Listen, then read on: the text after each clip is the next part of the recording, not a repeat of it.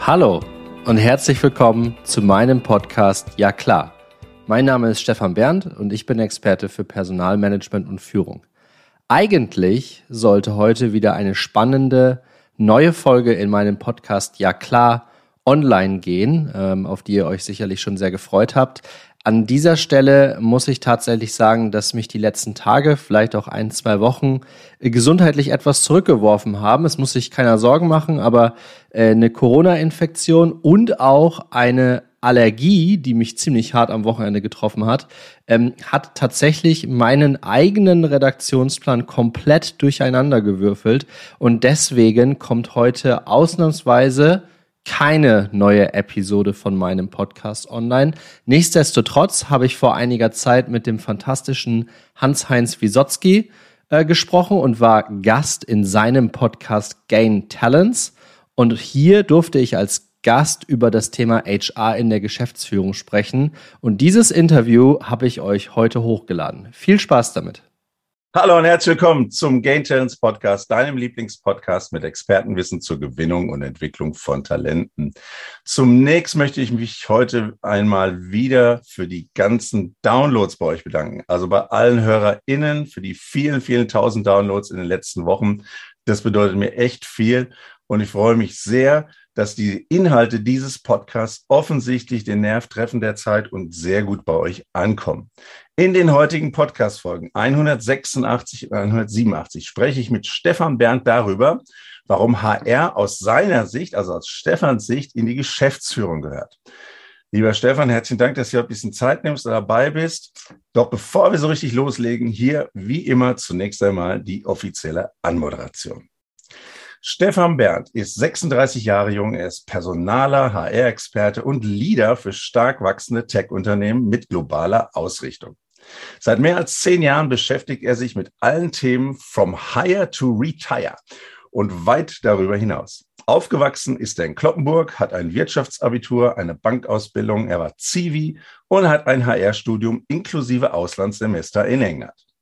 Während des Studiums hat er unter anderem die Studierendenschaft als Vorstand angeführt und ein Stipendienprogramm aufgebaut.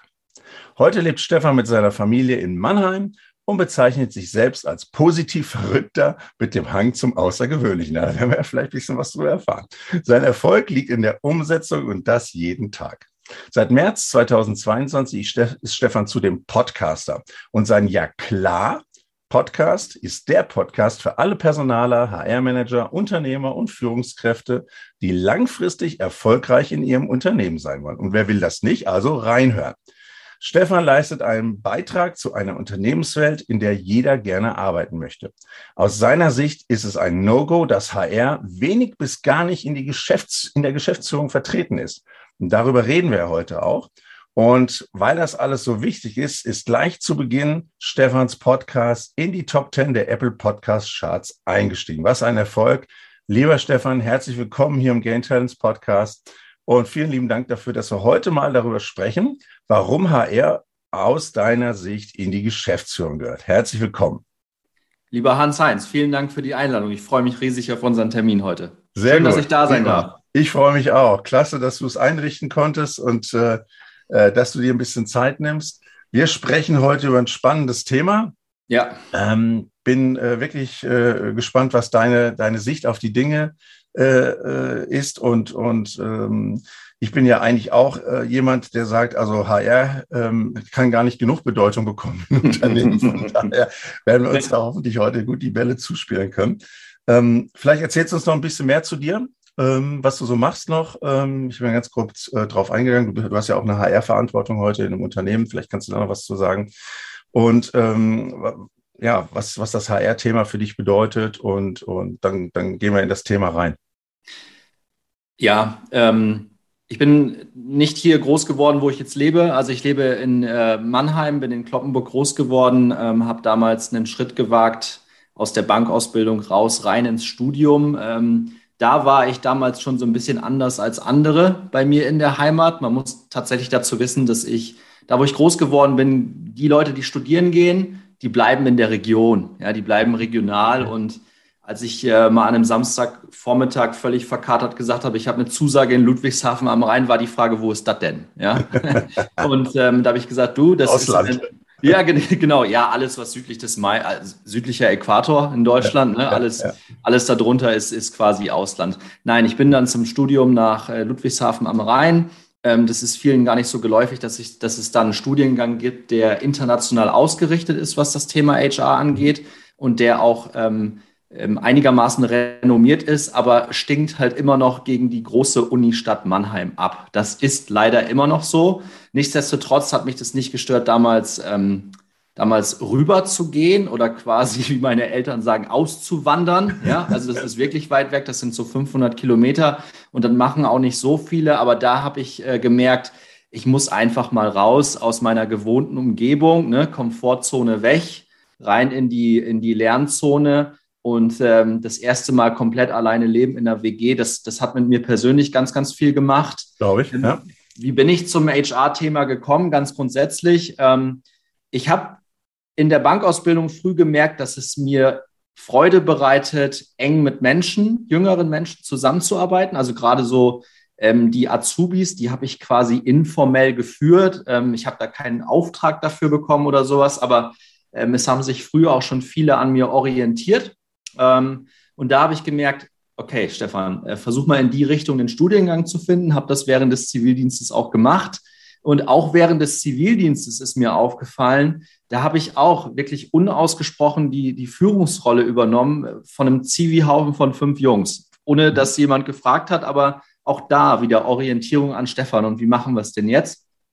Und auch da habe ich schon sehr früh gemerkt, dass ich ähm, wohl ein äh, Talent dafür bekommen, geschenkt bekommen habe, wie auch immer man das sehen mag, äh, Leute zusammenzubringen. Also wirklich äh, Betroffene zu Beteiligten zu machen, die Leute wirklich in ein Thema gemeinsam reinzuholen und dann wirklich als Team voranzugehen. Und das zieht sich quasi wie so ein roter Faden durch mein Leben. Ähm, das gleiche habe ich in der Studierendenschaft im Aster an der, an der Hochschule Ludwigshafen gemacht. Äh, man muss dazu sagen, es ist eher eine kleine ähm, kleine Hochschule mit circa 5000 Studierenden. Aber nichtsdestotrotz habe ich dort mit Co-Vorständen ein Team von circa 100 Leuten informell auch wieder geführt. Und ich meine, da, da hat man kein Weisungsrecht, was ich jetzt könnte ich, wenn ich wollte, könnte ich als als Manager, als Führungskraft könnte ich das mit meinen Direct Reports durchsetzen. Ne? So nach dem Motto, du machst jetzt das, was ich sage, ist überhaupt nicht mein Stil. Aber auch da Leute zu bewegen, in eine und dieselbe Richtung zu blicken, was gemeinsam zu erreichen. Äh, das sind Dinge, die begleiten mich täglich und ähm, das ist so ein bisschen mein Steckenpferd. Mhm. Okay, vielen Dank dafür. Wir sprechen heute über HR und äh, insbesondere darüber, warum HR aus deiner Sicht äh, in die Geschäftsführung gehört. Bring uns doch mal ein bisschen rein in das Thema und deine Sichtweise auf die Dinge. Ja klar, um es mit dem Titel von ja, meinem klar, eigenen, so heißt ein Podcast. Genau, um es direkt mal mit dem Titel von meinem eigenen Podcast äh, zu sagen. Und genau deswegen habe ich ja auch diesen äh, Ja klar Podcast dann vor einiger Zeit auch ins Leben gerufen. Ähm, äh, der, der, Hintergrund ist der, ähm, als allererstes ist meine Antwort, wir leben im Jahr 2022. Ausrufezeichen, Ausrufezeichen, Ausrufezeichen. Wir kennen alle Statistiken, alle Studien zum Thema Fachkräftemangel zum Thema Big Quit, Great Resignation. Wir können mit englischen Worten um uns schmeißen, Hans-Heinz, bis wir schwatt werden. Ja, also da, da geht uns wirklich die Puste nicht aus.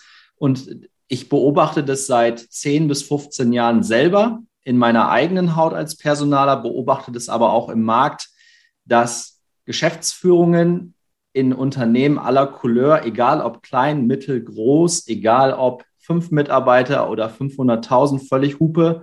Das Mindset in der Geschäftsführung ist tatsächlich immer sehr, sehr ähnlich.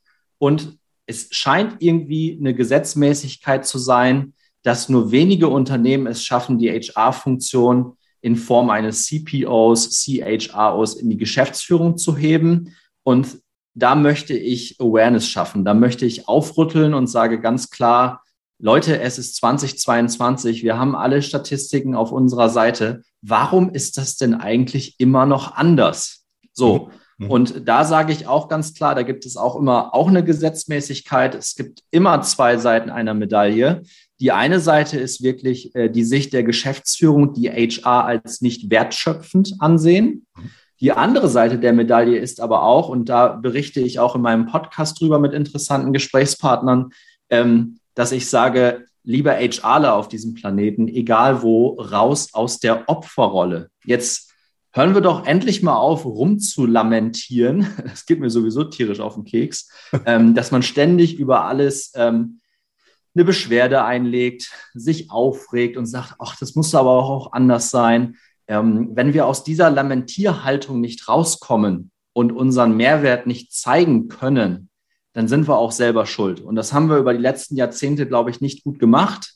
Ähm, und deswegen äh, gibt es dann äh, solche positiv Verrückten äh, wie mich, die dann sagen, an der Haltung müssen wir ein Stück weit was ändern. Mhm. Du hast eben das Thema Mindset angesprochen in Unternehmen. Ja. Ich glaube, es ist auch nochmal ein Unterschied, ob wir über mittelständische Unternehmen oder über große Konzerne sprechen. Ne, also in großen Konzernen ist das, das Thema CHRO oder auch als Vorstandsthema, HR als Vorstandsthema auch schon angekommen. Ja. Die können sich das eigentlich auch aus, aus ich sag mal, Compliance und so weiter Themen und auch aus uh, Diversity-Themen und so weiter schon gar nicht mehr eigentlich erlauben, das nicht dort zu verankern. Aber ich teile natürlich deine Meinung, dass es äh, im Mittelstand äh, noch lange nicht so ist. Ähm, du hattest aber eben über Mindset gesprochen. Vielleicht kannst du da noch mal ein bisschen was zu sagen, wie, was, was du da genau drunter verstehst. Also jetzt nicht unter Mindset, sondern welche Art äh, von, von Faktoren und, und, und Themen ähm, ähm werden da vielleicht auch unterschätzt in den Unternehmen, was äh, die HR-Funktion angeht.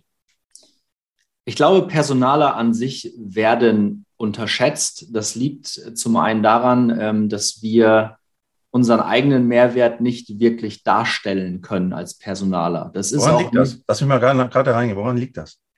Ähm, das haben wir nicht gelernt. Das ist im Studium, steht das nicht im Curriculum drin. Ähm, da gibt es keine Vorlesung dazu, sondern die Vorlesung gibt es nur zu Personalgewinnung, Personalmarketing.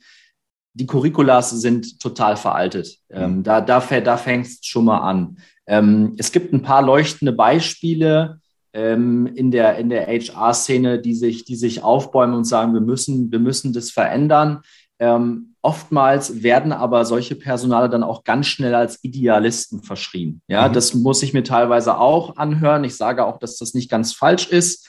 Ähm, ich bin bei dem Thema sehr idealistisch. Ich glaube, sonst ist man auch in einem Bereich, wo es ausschließlich um Menschen geht, auch, glaube ich, nicht richtig aufgehoben. Ne? Also mhm. da spielt immer ein gewisser Idealismus eine Rolle.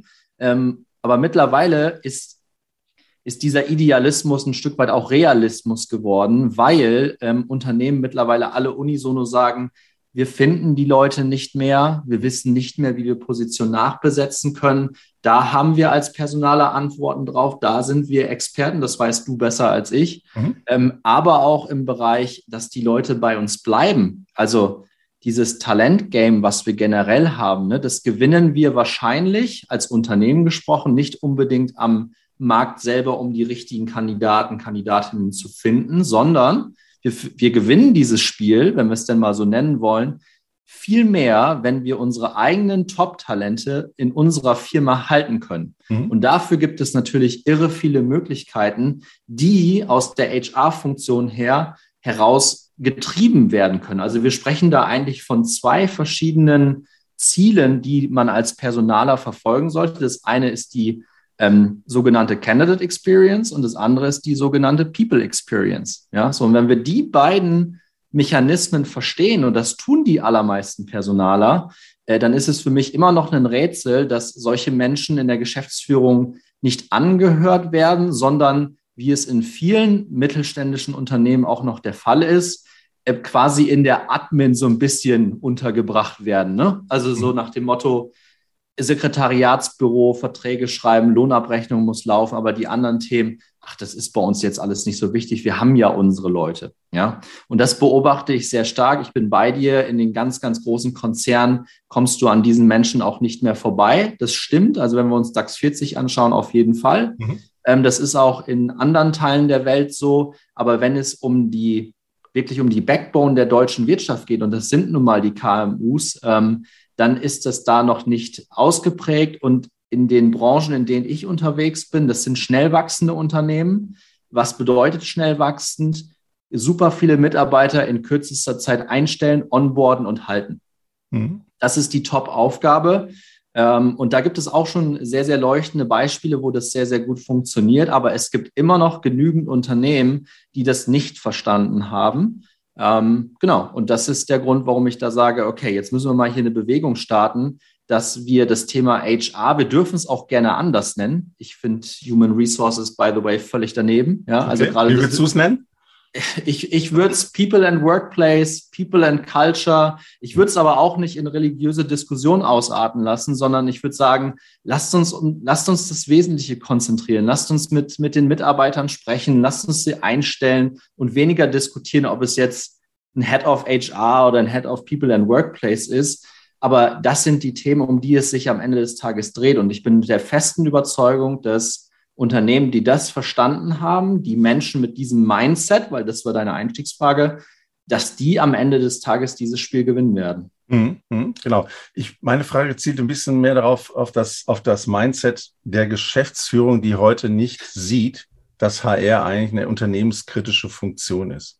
Ah. Das meinte ich eigentlich. Und meine These dazu, vielleicht um da, da noch ein bisschen tiefer reinzugehen, ist eigentlich die, ich glaube, es ist schon erkannt, äh, äh, deutschlandweit, egal von der Unternehmensgröße, dass HR hier äh, im Recruiting einen großen Beitrag liefern kann, weil dort einfach Experten mittlerweile hoffentlich auch sitzen, die ähm, Expertinnen, die, ja. die wissen, was sie tun, um, um Menschen an Bord zu holen. Aber spätestens, wenn es dann ins Onboarding geht, das Glück der Menschen, die da neu im Unternehmen sind, häufig dann auf ähm, die Verantwortung der Fachbereiche übertragen wird. dass sich HR ein Stück weit rauszieht und dass dann auch dieses Thema Aus- und Weiterbildung, das lebenslange Lernen und so weiter, alles das, was ja dann eigentlich auch greifen sollte, um diese Traction herzustellen zwischen den Menschen, die jetzt äh, diese People Experience dann, die du eben beschrieben hast, dass das eigentlich überhaupt nicht mehr in dem HR-Bereich gesehen wird, auch von, von, von, von Führungsseite im Unternehmen, sondern dass sie sagen, nee, das ist doch Aufgabe der Fachbereiche da hat doch HR gar nichts mehr mit zu tun. Ja? Also ich überspitze das jetzt sehr, ja. sehr, sehr ja. bewusst. Ja. Könnte das auch ein Mindset-Punkt sein, warum es eben heute, äh, ich sage mal rein von der Stellung im Unternehmen, eher kritisch gesehen wird? Ja, das, das, kann ich, das kann ich bestätigen. Das, das beobachte ich teilweise auch. Ich glaube auch, dass an irgendeinem Punkt sich ähm, HR auch rausziehen muss. Mhm. Ne? Ähm, und dass auch viele Dinge in der Fachabteilung liegen. Worauf ich immer gerne abziele, ist, äh, lasst uns das doch so diskutieren, dass wir das zusammen machen. Ne? Also warum heißt es denn immer so komplett, so, so typisch deutsch, ne? trennscharf? Ähm, wa warum muss das bis zu dem Punkt HR machen und dann macht das die, die Fachabteilung? Warum sagen wir nicht einfach, wir haben mit Mitarbeitern den People Lifecycle, der ist in aller Regel eigentlich vom Lifecycle her immer gleich. Mitarbeiter kommt rein, wird entwickelt, geht wieder raus. So, und da muss man nur noch den, den Zeitrahmen stecken. Mhm. Ähm, und da mit den Führungskräften tatsächlich enger in den Austausch, Austausch zu gehen und da über Verantwortlichkeiten zu sprechen, was am Ende rauskommt, das ist für mich sinnvoller, als zu sagen, HR macht nur das Preboarding und sobald die, das Paperwork ähm, getan ist, in dem Moment geht es in die Verantwortung der Führungskraft. Nee, das ist eine, das ist eine komplett gemeinsame Verantwortung, die man da wuppen muss. Und das beobachte ich in, äh, in wenigen Unternehmen, das beobachte ich auch sehr wenig, wenn ich mit, mit Experten oder, oder Gleichgesinnten ähm, darüber diskutiere, dass das immer noch sehr, sehr klar in, in Schubladen aufgeteilt ist. Ne? So nach dem Motto, alles das, was bis zum ersten Arbeitstag ist und am besten den auch noch, das macht HR. Ja. Und dann gibt es ein Handshake, was ja auch okay ist. Ähm, aber dann, und dann nie wieder gesehen, sozusagen. Ne? Und jetzt stellen wir uns vor, dass man in einem wachsenden Unternehmen arbeitet, was im Monat, keine Ahnung, 20, 30 Leute einstellt. Da gehen Dinge dann einfach verloren und da muss einfach ein gemeinsamer Weg gefunden werden, dass man, ähm, dass man die Dinge übereinander legt, dass man da mehr in den Austausch kommt zwischen Führungskraft und HR und das wirklich mehr und mehr miteinander ver, verwobelt, verwebt, wie auch immer wir das sagen möchten. Ja, ähm, mein Punkt ist tatsächlich der, äh, Leute, lasst uns das gemeinsam machen und nicht, nicht in, in, in Schubladen denken, nicht in Silos denken. Silo HR, Silo Product, Silo RD, Silo das. Das mhm. ist der, der Punkt, den ich da setzen will. Und das ist eine, weil du das nochmal angesprochen hast, das ist äh, eine Haltungsthematik. Das, mhm. ist, das ist Mindset. Und das erfordert aber, glaube ich, auch aus meiner Sicht so, eine, so, so ein bisschen so ein Challenger-Mindset auch in der HR-Abteilung. Das heißt, ich brauche ja Menschen dann in der HR-Abteilung, die sagen, mir reicht das nicht. Und ich glaube auch nicht, dass es fürs Unternehmen reicht, wenn wir diesen Handshake machen beim Onboarding und dann überlassen wir alles äh, äh den Fachbereichen, sondern der Ansatz könnte doch zum Beispiel sein, dass man sagt, okay, pass mal auf so Themen wie Aus und Weiter. Wir, wir wissen ja eigentlich, was erfolgskritisch ist, damit Menschen in Unternehmen bleiben. Es ist ja, ja, nicht der Kicker, es ist nicht die freien Getränke, sondern es sind ja andere Themen heute. So, ja, und die Frage right. ist ja, wenn ich jetzt auf die Geschäftsführung zugehe und sage, ich habe verstanden, ja, worauf es heute Professionals ankommt, die bei uns tätig sind, damit die bei uns bleiben. Wir haben ja unheimlich viel Geld bezahlt, damit die die irgendwie zu uns geholt haben. Und jetzt wollen wir die ja nicht wieder verlieren. Ja, so. Und mit diesem Challenger-Prinzip muss ich doch dann auf die Geschäftsführung eigentlich zugehen, muss sagen, so, jetzt lass uns doch mal mit den Business Units zusammen ja, äh, definieren, was heißt denn das eigentlich? Was ist ein Aus- und Weiterbildung? Was, was bedeutet das eigentlich fürs Unternehmen? Und nicht jeder wurstelt, also jetzt ne, ein bisschen defetistisch geäußert, aber jeder wurschtelt so vor sich hin, ja, ja. sondern dass man das mal koordiniert und, und stringent eben mal äh, aufsetzt fürs Gesamtunternehmen. Ist, sind die HR-Abteilungen heute schon da, das hinzubekommen? Ich sage, die sind noch nicht so weit. Mhm. Äh, was, äh, was braucht es denn, damit die da hinkommen? Braucht es auch andere Köpfe vielleicht in den HR-Abteilungen? Ich glaube, es braucht auch da wieder ein anderes Mindset und das wären dann auch andere Köpfe, äh, dass man diese Challenge auch einfach mal im HR annimmt. Ne? Mhm. Weil, weil was wir im HR oder was ich auch beobachte und auch an mir selber hin und wieder ist, wenn wir dann gechallenged werden, warum es uns denn eigentlich gibt und ja. wir haben doch gar keinen Wertbeitrag, dann sind wir als allererstes immer in so einer Defensivrolle. Sofort. Wir versuchen uns immer sofort zu verteidigen, ja. anstatt einfach mal in den Gegenangriff überzugehen und wirklich mit guten Argumenten und gute Argumente, Hans-Heinz, das weißt du auch, das ist meistens, wenn du Zahlen und Material hast und wenn du die gut präsentieren kannst. Also mit anderen Worten, das ist eine, eine Idee, die ich gerade ähm, auffasse und wo ich mich auch schon viel mit beschäftigt habe. Wie bekomme ich das hin, dass mir das C-Level wirklich zuhört. Mhm. Und das geht nur mit Zahlen, weil Beobachtung ist, ähm, im C-Level in den deutschen Unternehmen, egal ob klein, mittel, groß, oftmals sehr männlich geprägt. Ähm, vom Alter her eher Babyboomer-Generation. So, und da ist das Mindset aufgrund verschiedenster Erfahrungswerte anders als bei uns Millennials oder auch bei den jüngeren Generationen mhm. jetzt. Und die Jungs und Mädels in den Geschäftsführungen, die ticken nun mal, die allermeisten ticken in Zahlen. Und das wollen wir Personaler, wollen das einfach nicht verstehen. Ich habe da auch sehr lange dafür gebraucht und wir HRler machen immer alles blumig, ne? Und ähm, hier ein Schleifchen drum und da was und, und hast du nicht gesehen, da, da hat eine Geschäftsführung keinen Bock drauf. Die haben, die haben einen anderen Zweck. Die müssen das Business vorantreiben ähm, und die müssen verstehen, warum HR einen Wertbeitrag hat. Und wenn wir dieses Mindset als HRler nicht verändern, und das ist schwer, weil Veränderung immer ein, ein Schmerz ist, immer, das wollen wir nicht. Und das ist einer der Hacks überhaupt, dass wir anfangen, in Zahlen zu argumentieren und nicht sofort Hände hoch, Defensivhaltung, weil das ist genau das, was die Geschäftsführung dann eigentlich immer als Reaktion bekommt auf diesen Reiz. Und ich glaube, wir müssen dieses Reizreaktions diesen Mechanismus müssen wir ein für alle Mal durchbrechen. Mhm. Ich habe, du weißt ja, ich bin ja auch ein großer Fan von Kennzahlen und KPIs, deswegen ist ja auch ein wesentliches Element meiner Masterclass Recruiting, ähm, weil ich glaube, gerade im Recruiting muss ich eben nachweisen, dass das, äh, was ich dort an Mitteln einsetze, egal ob, ob Menschen oder, oder Kapital, dass, dass man das auch gewinnbringend einsetzt. Also im Sinne von, wir machen das, damit wir Menschen ins Unternehmen holen. Ja. Ich, ich würde aber, glaube ich, nochmal einen, einen Tick weiter vorne ansetzen. Dieses, was ich mit dem Challenger-Thema meinte, ist folgendes. Wenn ich nicht in der Lage bin, aus HR-Sicht, gute Konzeption, also basierend auf einer übergreifenden Strategie natürlich auch fürs Unternehmen, aber gute Konzeption zu liefern. Also wie sehen denn konkret so Aus- und Weiterbildungsprogramme aus? Wie individuell können die zugesch äh, ne, zugeschmiedet werden, sozusagen, auf einzelne Personen. Ähm, wenn ich das nicht habe, dann habe ich ja im Zweifel auch gar nichts, was ich messen kann. Und ich glaube, dass diese konzeptionelle Arbeit auch viel zu kurz kommt, weil eben eine HR-Abteilung, genau wie du es auch eben beschrieben hast, häufig so getrieben wird. Getrieben ja. von Anforderungen, die von, von, von dem Unternehmen aus Fachbereichen, aus der Unternehmensführung und so weiter reinkommen, ja, plus die Sachbearbeitung. Weil wenn es so ist, dass ein Unternehmen 20 bis 30 Menschen ja, im Quartal onboardet und ich, ich weiß nicht, ich habe vielleicht nur 200, das heißt, jeden Monat kommen 10 bis 15 Prozent dazu, dann ist Sachbearbeiter auch ein echtes Thema. Ja? Und wir wissen, Digitalisierung auch im HR ist auch nochmal ein Thema. Also ich glaube, dass auch dieses Konzeptionelle extrem wichtig ist. Wie siehst du das? Das sehe ich sehr ähnlich. Lass mich kurz nochmal auf dieses Sachbearbeitungsthema ja. zurückkommen, ne? weil da kommt HR dann ja auch her. Das ist so dieses Operations-Ding. Ja.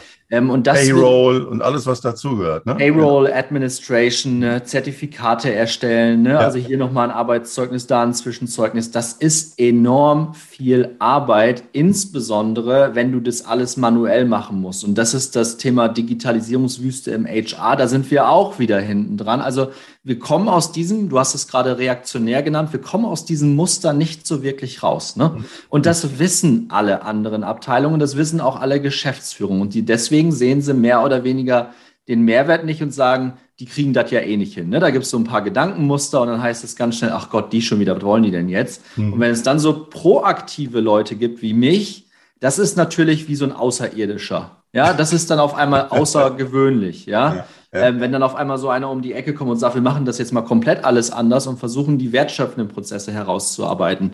Ähm, strategisch und konzeptionell Dafür muss man aber dann wirklich auch den Platz und das Gehör beim C-Level bekommen. Ich bin mhm. da total bei dir. Ähm, es gibt eigentlich, und das habe ich vor vielen, vielen Jahren schon in meiner Masterthesis mal hervorgehoben, wo ich über wertschöpfende Prozesse geschrieben habe. Ähm, und das kommt immer wieder zurück. Also ich komme immer wieder auf dieses Modell zurück. Ähm, es gibt das Modell, dass du integraler Bestandteil der Geschäftsführung bist, mhm. dann bist du halt auch in allen Business-Themen mit drin. Dann ja. bist du integriert und das ist das, was wir in allen Themen immer final erreichen wollen, ob als Gesellschaft oder auch als Unternehmen. Mhm. Das ist das Nonplusultra. Das muss eigentlich die Zukunft sein. Ähm, wo sind wir jetzt schon mit HR-Abteilung? Eher im strategisch-konzeptionellen Bereich, wo wir das an den CEO bringen, mhm. wo wir da auch teilweise mit am Tisch sitzen. Was aber die Mehrheit ist, ist, dass man in der Ebene drunter ist und diese ganzen Themen gar nicht mitbekommt. Das heißt, ich habe gar nicht den Informationsfluss und dann bekomme ich immer nur ein bisschen was gespiegelt, ein bisschen was hingeworfen und auf der Basis soll ich dann auf einmal tolle HR-Konzepte schreiben. Das geht gar nicht, weil mir wirklich die Transparenz dann fehlt. Also ganz grundsätzlich und pauschal mhm. gesprochen ist natürlich nicht überall ja. so. Und wenn man aber aus HR-Sicht mit Konzepten kommt, Konzept ist immer viel, viel Arbeit, um es dann einfach darzustellen. Da braucht man sehr viel Zeit dafür, da muss man sehr viele Fragen stellen und wenn man dann um die Ecke kommt, um mal ein Beispiel zu nennen, wir brauchen für das Thema Personalauswahl, müssen wir kompetenzbasiert vorgehen. So, ja, was heißt denn das jetzt? Ja, kompetenzbasiert heißt, dass wir jetzt mal mit den Führungskräften sprechen. Ah, nee, das ist schon zu viel. da hört es dann schon. Zeit. Wir haben keine Zeit. Genau, genau ja. dafür, Stefan, dafür haben wir keine Zeit. Ja, und da denke ich mir, da, das, das geht irgendwann nicht mehr. Natürlich müssen wir jetzt nicht jede einzelne Rolle bis ins allerletzte Detail prozessieren, aber eine gewisse Grundstruktur zu haben und über wirklich ähm, überfachliche Kompetenzen zu sprechen, warum Mitarbeiter in einer bestimmten Rolle, in einer bestimmten Abteilung zum Unternehmenserfolg beitragen. Das müsste eigentlich jeder, der erfolgsbasiert unterwegs ist, greifen. Ist aber in den allerwenigsten Fällen der Fall, weil es mit sehr, sehr viel gedanklicher Arbeit im Vorfeld ähm, verbunden ist. Und darin sieht man dann nicht den Mehrwert, weil, und jetzt kommt der Umkehrschluss, man kriegt dann ja doch noch irgendwie die Leute an Bord und man kann sie dann ja doch noch irgendwie halten. Das aber gefühlt irgendwie in jeder Studie, ich weiß nicht, wie viel Prozent es genau sind, sagen, dass sie nicht mit vollem Herzen dabei sind.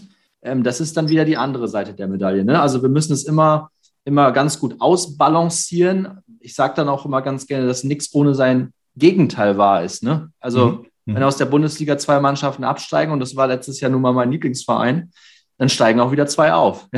ja, sicher.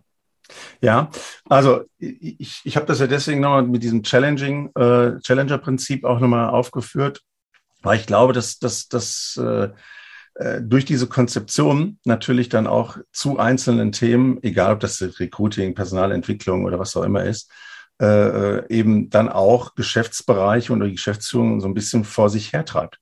Und wenn man dann eben beweisen kann, dass diese Konzeptionen vernünftig äh, äh, funktionieren, ja, weil dann kann ich ja auch messen und auch beweisen im mhm. Zweifel, dass, dass es gut funktioniert, dann kann ich auch so eine, so eine Driver Stellung bekommen, dass ich dann sage, okay, pass mal auf, wir sind hier eben nicht mehr nur noch Mitläufer, sondern wir haben ja jetzt bewiesen, wir sind, wir haben auch die intellektuelle Kompetenz, äh, hier Programme aufzusetzen, die nicht nur auf dem Papier funktionieren, sondern die auch wirklich funktionieren, weil wir haben ja auch die Zahlen jetzt dazu. Und jetzt äh, machen wir das mal bitte unternehmensweit. Nicht nur jetzt mal vielleicht ein Testballon in einer Business Unit, sondern ihr habt ja gesehen, es funktioniert, jetzt machen wir das mal unternehmensweit. Und dann messen wir mal, wie attraktiv sind wir denn als Arbeitgeber? Ja, wie sind denn die Absprungraten von, von neuen Talenten, die wir an Bord geholt haben und so weiter? Ähm, ja. Aber ja. das ist, glaube ich, echt noch ein langer Weg, oder? Ja, ich glaube, das hat auch erst gerade angefangen und mhm. der Weg, der wird immer länger. Und ich glaube, dass Unternehmen, die das jetzt schon vor ein paar Jahren verstanden haben oder die jetzt auch schon auf diesem Weg sind, das zu verstehen, dass das quasi der, der Game Changer ist, mhm. äh, die werden zukünftig erfolgreich sein. Also wir können, glaube ich, jetzt alle noch nicht abschätzen, äh, ist sowieso schwierig, ne? aber in zehn Jahren, wie der Arbeitsmarkt aussehen wird und wie viele Fachkräfte am Ende des Tages tatsächlich fehlen. Da gibt es auch genügend Studien dazu. Die gibt es aber auch schon seit Jahrzehnten und wirklich signifikant hat sich in der Unternehmenswelt nichts geändert. Ja, also viele wabern da immer noch so vor sich hin, weil es ist ja einigermaßen erfolgreich und das reicht ja meistens, um seine Investoren glücklich zu machen.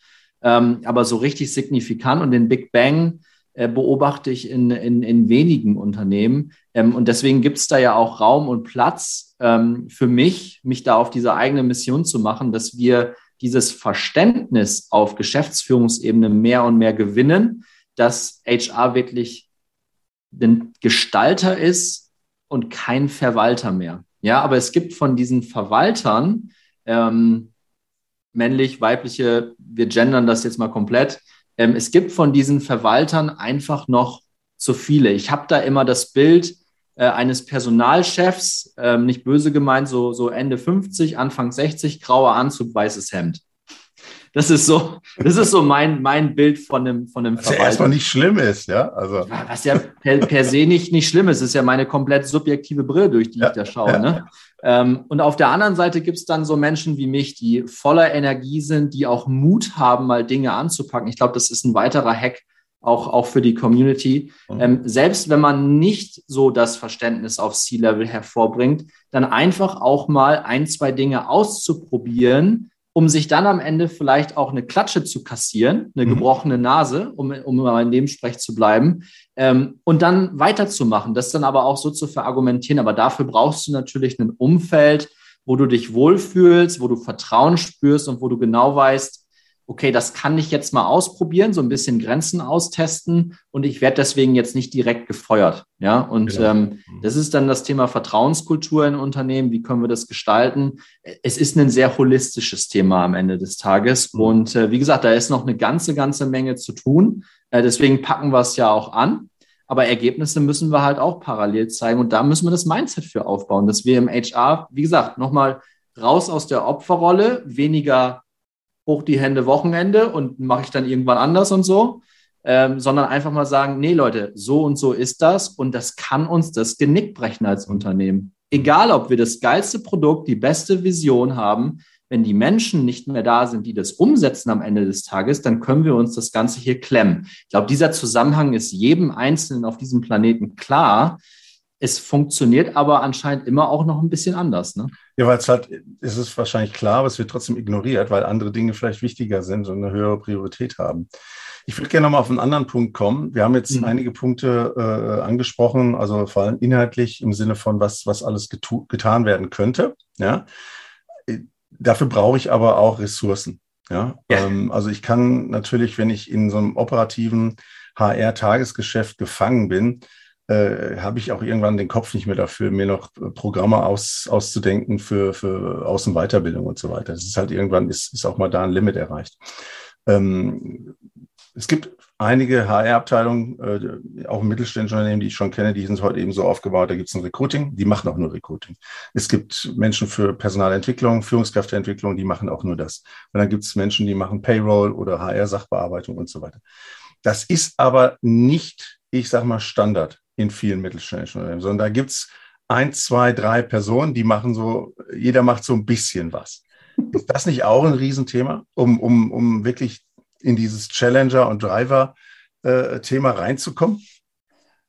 Klar, wenn die, wenn die Teetasse komplett bis oben hin zu ist und du kippst einfach noch mehr drauf, dann läuft es irgendwann über. Ne? Ist mhm. auch so, ist, ist, das ist ein Klassiker, dass man dann, und dann kriegt man auch nicht den, den, die Anerkennung oder den Respekt oder die Wertschätzung für etwas, wenn man alles immer nur so ein bisschen macht. Mhm. Und deswegen ist das auch etwas, ähm, HR wird dann immer gerne als eierlegende Wollmilchsau gesehen und ich kenne das aus eigener Erfahrung. Ich habe das zweimal gemacht, äh, dass ich wirklich als One-Man-Show, wenn du so willst, alle HR-Themen getrieben habe, die es wirklich from hire to retire gibt. Ja. Ähm, man kann auch ganz viele andere Modelle und Begrifflichkeiten da nehmen, aber das habe ich äh, tatsächlich gemacht und irgendwann bist du einfach drüber. Natürlich, du kannst 80 Stunden in der Woche arbeiten, obwohl du nur 40 bezahlt bekommst. Das ist dein eigenes Thema. Ne? Du kannst aber auch vom Beginn an mit der Geschäftsführung oder mit deinem Vorgesetzten klar Prioritäten abstecken und dann heißt es, okay, das ist jetzt dringend und wichtig und das machen wir jetzt gar nicht. Hilft es der Organisation? Hm, wahrscheinlich am Ende des Tages weniger. Die Konsequenz müssen wir dann nehmen. Aber da auch klar zu sein mit seinem Vorgesetzten, was man erreichen kann und was nicht mit den Kapazitäten, die man hat, äh, das ist, glaube ich, extrem wichtig. Und da müssen wir, glaube ich, noch aus ganz, ganz vielen Themen herauskommen. Also gerade aus diesem One-Man, One-Women-Show. Ne? Oftmals ist es ja noch so, dass das dann nicht nur HR ist, sondern auch noch Admin und Finance, dann sind da da noch mehr Themen zusammen und ja. umso mehr Leute oder umso mehr Themen du in einer Person gebündelt hast, umso weniger kannst du dich auf eins fokussieren. Deswegen, ähm, ich bin aus der Rolle Gott sei Dank rausgekommen. Ich konnte dann mein eigenes Team aufbauen. Und wie du gerade eben schon gesagt hast, ähm, ich habe das Ganze im Moment in vier Säulen aufgebaut. Und das ist ganz klar Talent Acquisition, mhm. das ist Talent Development, People Infrastructure ist so, so ein bisschen das Thema ähm, Führungskräfteberatung und auch HR Admin. Ja. Und ein riesiger neuer Themenbereich, der nicht unterschätzt werden darf, Workplace Management. Das ist mhm. das ganze Thema, wie arbeiten wir denn zukünftig miteinander? Haben wir noch eigene Büros oder machen wir nur noch Coworking Space und treffen uns dann einmal im Monat? Ja, wie gestalten Thema. wir denn das? Ja, mhm. ja das, ist ein, das ist ein Riesentreiber. Das hat Corona auch gezeigt. Ich meine, wir sind ja immer noch in der Pandemie. Ganz vorbei ist es ja noch nicht. Aber ich glaube, die Tendenzen sind, ähm, sind gut, was, was daran liegt, dass man jetzt auch wieder ins Büro gehen kann, ohne dass man irgendwie Maske tragen muss oder so. Mhm. Muss jeder für sich selber entscheiden, aber wir tun es jetzt auch mehr und mehr. Und da kann HR oder die Person, die das verantwortet, wirklich einen ganz, ganz großen Mehrwert für die Orga schaffen und Bindeglied sein und wirklich sagen, Leute, das sind veraltete Arbeitsformen, das funktioniert so nicht mehr. Lasst uns den Mitarbeitern das Empowerment geben, die Freiheit geben, selber zu entscheiden. Wir holen die Leute doch rein, dass sie einen Mehrwert für uns leisten. Warum sollen wir denen denn vorgeben, wie oft sie ins Büro kommen? Das ist ja. doch vollkommen, vollkommener Quatsch, denen zu sagen, zwei Tage Office ist Pflicht. Gibt immer Berufe, und das weiß ich, dass ich mit diesen Aussagen auch manche treffe, die es nicht wirklich betreffen sollte es gibt Berufe und Jobs, da kannst du nicht von zu Hause aus arbeiten. Ich glaube, das müssen wir an der Stelle auch äh, klarstellen. Aber da, wo es geht, und bei uns im, in der, in der Fintech-Branche geht das wunderbar, das ging auch vor Corona, ähm, ist natürlich mit sehr, sehr viel Vertrauen verbunden, dass die Leute auch von zu Hause ihre Ergebnisse auch stemmen. Und auch da müssen wir noch sehr, einen sehr weiten Weg gehen und mit Vorurteilen aufräumen. Ja, also das Homeoffice eben nicht. Ich bin heute auch im Homeoffice und habe hier meinen eigenen Bereich äh, mit, mit allem, was dazugehört und sitze eben nicht irgendwie auf der Couch und äh, gucke nebenbei Fernsehen, was ja bei vielen im Kopf dann ist bei Homeoffice. Ja? Mhm, und da müssen wir, glaube ich, auch noch sehr viel Aufklärungsarbeit leisten. Aber da hat die Pandemie uns richtig Schubrakete gegeben ähm, und auch den HR-Abteilungen wirklich so ein bisschen Feuer unter den Hintern gemacht, und da konnten wir sehr gut zeigen, und da darf man auch mal stolz drauf sein, was HR wirklich für einen Mehrwert liefern kann. Mhm. Also nicht nur Workplace Management, ne? auch das Thema interne Kommunikation. Wie verhalten wir uns denn jetzt im Büro? Und äh, da konnte ich auch Punkte setzen, weil ich dann einfach wirklich in die Führungsrolle gegangen bin und dann kommuniziert habe. Und das fanden viele gut. Ja, ja, plus dann natürlich auch, wie, wie, wie laufen dann eigentlich Online-Meetings ab und solche, ja. solche Themen. Ja. Also ich glaube, das ist auch ein, ein, riesen, ein, ein riesen Themenfeld, was, was es zu besetzen gilt. Und alle, die das bis jetzt noch nicht gemacht haben, die sollten sich darüber Gedanken machen, weil diese hybriden Arbeitsformen, das ist zumindest das, was ich so auf dem Talentemarkt jetzt auch sehe, das wird immer mehr gefragt. Äh, Menschen wollen das. Und am Ende des Tages hat es natürlich auch einen wahnsinnigen Abstrahleffekt auf die Arbeitgeberattraktivität. Und Kommen Hans Heinz, mein, ne? ja. Komm, komm vielleicht, da, ja? vielleicht kurz reingegrätscht, ja. wenn, du, wenn, du, wenn du erlaubst. Ähm, die Talente können sich aussuchen. Ja, genau. ähm, wir sind als Arbeitgeber überhaupt nicht mehr in der Position zu sagen, du machst jetzt das, das, das und das, weil das Talent kann sich das am Ende, mhm. wenn, wenn, clever, wirklich zwischen zwei, drei, vier sehr, sehr guten Angeboten aussuchen. Und da kommen wir gerade in die Thematik, dass so das Thema hybride Arbeiten oder, oder äh, Future of Work, das wird zum Hygienefaktor wie Salary. Das. So, und das ist dann kein Motivator mehr, sondern das muss einfach gesetzt sein, ansonsten bist du aus diesem Spiel raus.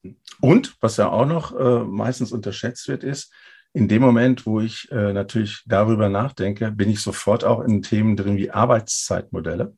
Ja, mhm. und auch darüber muss eine HR-Abteilung ja sich Gedanken machen. Also wie wollen wir das denn im Unternehmen insgesamt irgendwann mal realisieren? Also das hat ja ganz, ganz viele Folgeeffekte. Und da, da muss ich natürlich auch ran und darüber kann ich mich auch positionieren. Ich, ich wollte aber noch mal ganz kurz auf dieses Mindset-Thema noch mal zurück, ja. weil das, was du getan hast mit dieser, ich sag mal, äh, ähm, Aufteilung der HR-Abteilung, so sage ich das jetzt mal, ja, in unterschiedliche Verantwortlichkeiten und auch äh, natürlich dann gefüllt mit Menschen, die dafür verantwortlich sind. Das hat ja einen Grund. Das hat ja nichts damit zu tun, dass du keine Lust hast äh, zu arbeiten, sondern es hat ja vor allem wahrscheinlich deswegen äh, ist es passiert, weil Recruiting heute eben auch kein Part-Time-Job mehr ist. Das ist ein Fulltime-Job. Und Talententwicklung, äh, Führungskräfteentwicklung ist auch kein Part-Time-Job mehr. Und ich betone das hier ganz bewusst in diesem Podcast mal, weil ich glaube, mit diesem Gedankengang muss man echt ganz schnell aufräumen in, äh, in Geschäftsführung, auf Geschäftsführungsebene, weil ich glaube, dieses Mindset ist noch nicht da. Denn die sagen sich immer noch, ja, komm, das bisschen Recruiting, das macht ihr doch noch mit. Ja, und Personalentwicklung, ja, so viel, so viel machen wir da ja auch nicht. Aber das ist genau der Punkt. Weil eben nicht viel gemacht wird und weil nicht genug Konzeption kommt, passiert ja. eben auch so wenig. Und deswegen ist unsere Arbeitgeberattraktivität dort, wo sie heute ist.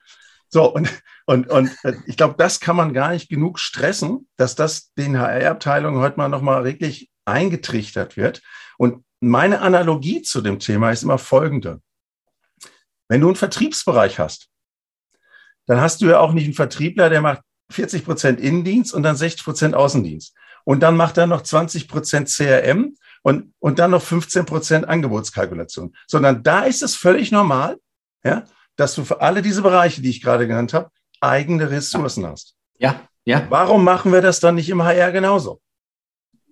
Voll, vollkommen, vollkommen richtig. Und dafür muss es jetzt jemanden geben, der quasi dieser Bewegung irgendwie auch ein Gesicht gibt und sagt, Leute, da müssen wir, da können wir uns ein, ein Beispiel dran nehmen an Vertriebsabteilungen, an Produktabteilungen. Warum wird es dann nicht in der HR-Abteilung oder in der People-Abteilung so gespielt? Ja, also, weil, und das ist dann meine Analogie, wir im HR das A noch nicht verstanden haben und B nicht wie Vertriebsabteilung in Zahlen denken und mhm. in Zahlen argumentieren. Ja. Weil im Vertrieb geht es am Ende des Tages nur um Zahlen, um nichts anderes eigentlich. Und das ist das, was dann auch immer in der Unternehmung dann auch mitgeteilt wird. Ne? Wir haben so und so viel Umsatz reingeholt, wir haben so und so viel Opportunities, wir haben dies, wir haben jenes. Da kann man bis ins allerletzte Detail runtergehen, aber weil auch die Ressourcen zur Verfügung gestellt werden. Ne? Da gibt es da ein CRM-System, da gibt es da das, da mhm. kann man das alles wunderbar analysieren. Das haben wir im AR, HR gibt es diese Tools mittlerweile auch. Aber dann müssen wir wiederum argumentieren, warum wir jetzt da 10 oder 20.000 Euro investieren müssen, um solche Zahlen aufzubereiten. Da beißt sich die Katze so ein bisschen in den Schwanz. Ähm, aber ich sehe das äh, genauso wie du. Also da haben wir auf Geschäftsführungsebene tatsächlich noch nicht das Mindset, ähm, den HR-Abteilungen dazuzuhören. Warum ist das so? Ausgangsfrage zu dieser Folge, ja, da bilden wir jetzt die Brücke, mhm. weil wir es auch nicht gut darstellen können, weil wir das nie gelernt haben und weil uns auch das nie jemand gezeigt hat. Wenn ich sage nie, auch wieder immer sehr pauschal, das ist gar nicht meine Art ja. und Weise. Äh, wir versuchen es ja klar zu machen, aber das ist die aktuelle Unternehmensrealität. und wenn wir da nicht zügig rauskommen, dann wird uns der Arbeitsmarkt komplett ersticken und da werden Unternehmen zugrunde gehen, ähm, weil sie einfach nicht mehr die Ressourcen haben, also die Menschen haben, die Dinge ausführen, weil einfach manche Dinge nicht platziert worden sind. Ne? Und ein Punkt da vielleicht noch, diese Konzepte muss es natürlich dann geben, aber wenn du auf einmal eine Person hast, die diese vier Themen, die ich vorhin genannt habe, alles in einer Person macht, wo ist denn da noch kognitive Kapazität, dann auch noch strategisch zu denken? Also das, also das, kriegt, das kriegen die allerwenigsten äh, Leute, kriegen das hin, weil das eine sehr, sehr hohe Intelligenz, aber auch emotionale Intelligenz voraussetzt, dass du auf einmal diesen, diesen Kontext-Switch immer wieder hinbekommst. Du bist voll in den operativen Themen drin, versuchst nur abzuarbeiten, bist da quasi in so einem, in so einem Hamsterrad gefangen und machst, machst, machst, machst, machst, ne? also einfach nur reagierst und dann sollst du auf einmal agieren und sollst quasi andere vor dich hertreiben wie so ein Schäfer. Ähm, das, das kriegen die allerwenigsten hin. Und wenn du eine Person hast, in aller Regel ist es ja so, dass jeder Mensch hat seine Talente. Ähm, und die hast du entweder in der operativen Arbeit und du bist sehr detailorientiert, du machst das auch super gerne, abarbeiten, Häkchen setzen und so, oder du bist das Gegenteil. Ja. Ich bin eher das Gegenteil und musste mir deswegen auch ein Team aufbauen, dass die operativen Dinge funktionieren, sonst wären wir jetzt gar nicht so weit. Mhm. Aber da auch anzusetzen ähm, und zu deiner Ausgangsfrage wieder zurück, ähm, äh, das ist total krass, dass das noch nicht gesehen wird. Ne? Und dass das äh, quasi ein Fulltime-Job ist, Leute einzustellen. Ja, Freunde, es ist echt mal an der Zeit, das nachzuvollziehen. Es ist 2022. Guckt euch, guckt euch draußen um, was da abgeht. Und es ist nicht mehr nur in den IT-Bereichen dieser Welt. Das ist mittlerweile, wir beobachten das bei uns auch, ähm, da habe ich tatsächlich ein Beispiel, das ist in Bulgarien, aber ich suche da gerade einen Talent Sourcer und ich finde keinen. Und wir haben da eine sehr hohe Arbeitgeberattraktivität, bezahlen sehr gutes Geld, also verglichen mit dem Markt. Ja. Und trotzdem, wir schreiben unendlich viele Menschen an, die sind alle in ihren Jobs, die sind alle gesättigt.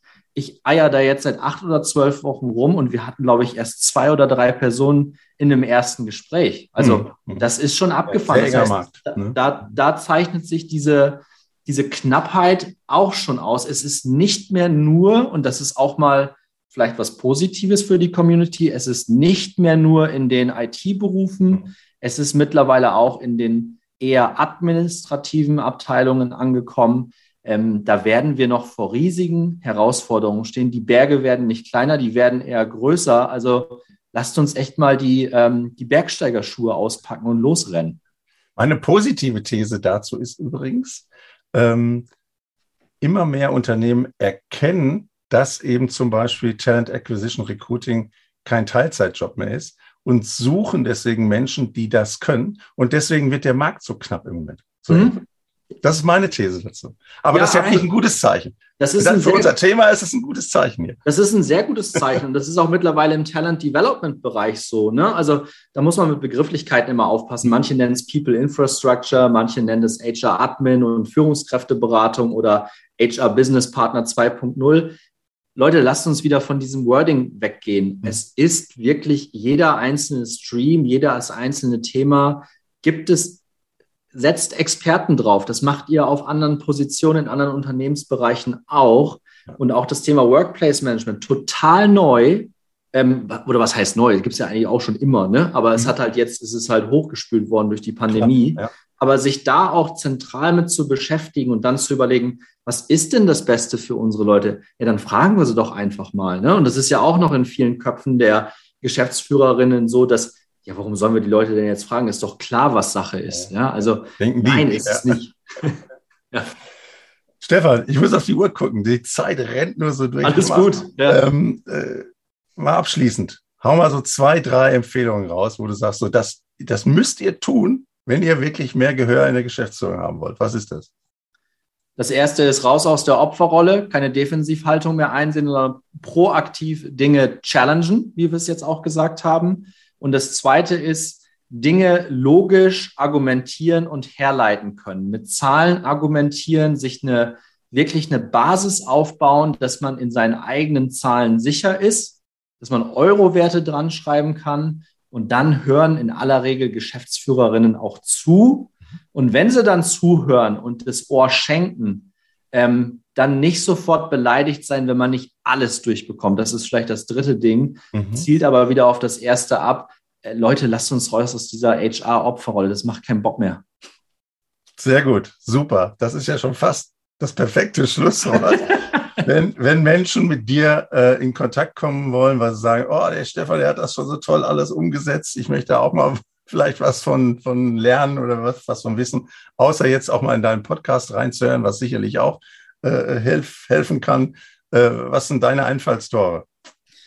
Meine Einfallstore sind auf jeden Fall LinkedIn. Okay. Also das ist eigentlich das zentrale Einfallstor. Ja. Ähm, ich glaube, das packen wir auch in deine Shownotes rein. Ja, ist drin. Ähm, das zweite Einfallstor kann natürlich auch Xing sein als Plattform, aber ist ja quasi ähm, ähnlich wie LinkedIn. Aber LinkedIn bin ich sehr, sehr aktiv. Das mhm. ist im Moment das einzige Einfallstor. Ähm, und das zweite ist tatsächlich in meinen Ja klar Podcast reinhören, weil da gehen wir auf diese Themen nochmal aus ganz unterschiedlichsten Perspektiven ein. und dann einfach gerne mir auch eine E-Mail schreiben. Ne? Also alles gut. Okay, prima. Lieber Stefan, herzlichen Dank, dass du die Zeit genommen hast. Das war ein echter guter Real Talk, muss man ja mal sagen. Ja, also ein bisschen mit Wachrütteleffekt. Ähm, ich wünsche dir alles Gute. Ich wünsche äh, eurem Unternehmen alles Gute, ähm, eurer HR-Abteilung natürlich, dass ihr noch mehr Gehör in der Geschäftsführung bekommt, um, wenn das überhaupt noch geht. Und ähm, danke, dass du dabei warst. Vielen Dank, dass du mir die Gelegenheit gegeben hast, hier zu sprechen. Es war echt toll, hat Spaß gemacht. Super, alles Gute für dich. Für dich auch, Hans-Heinz. Ciao. Ciao.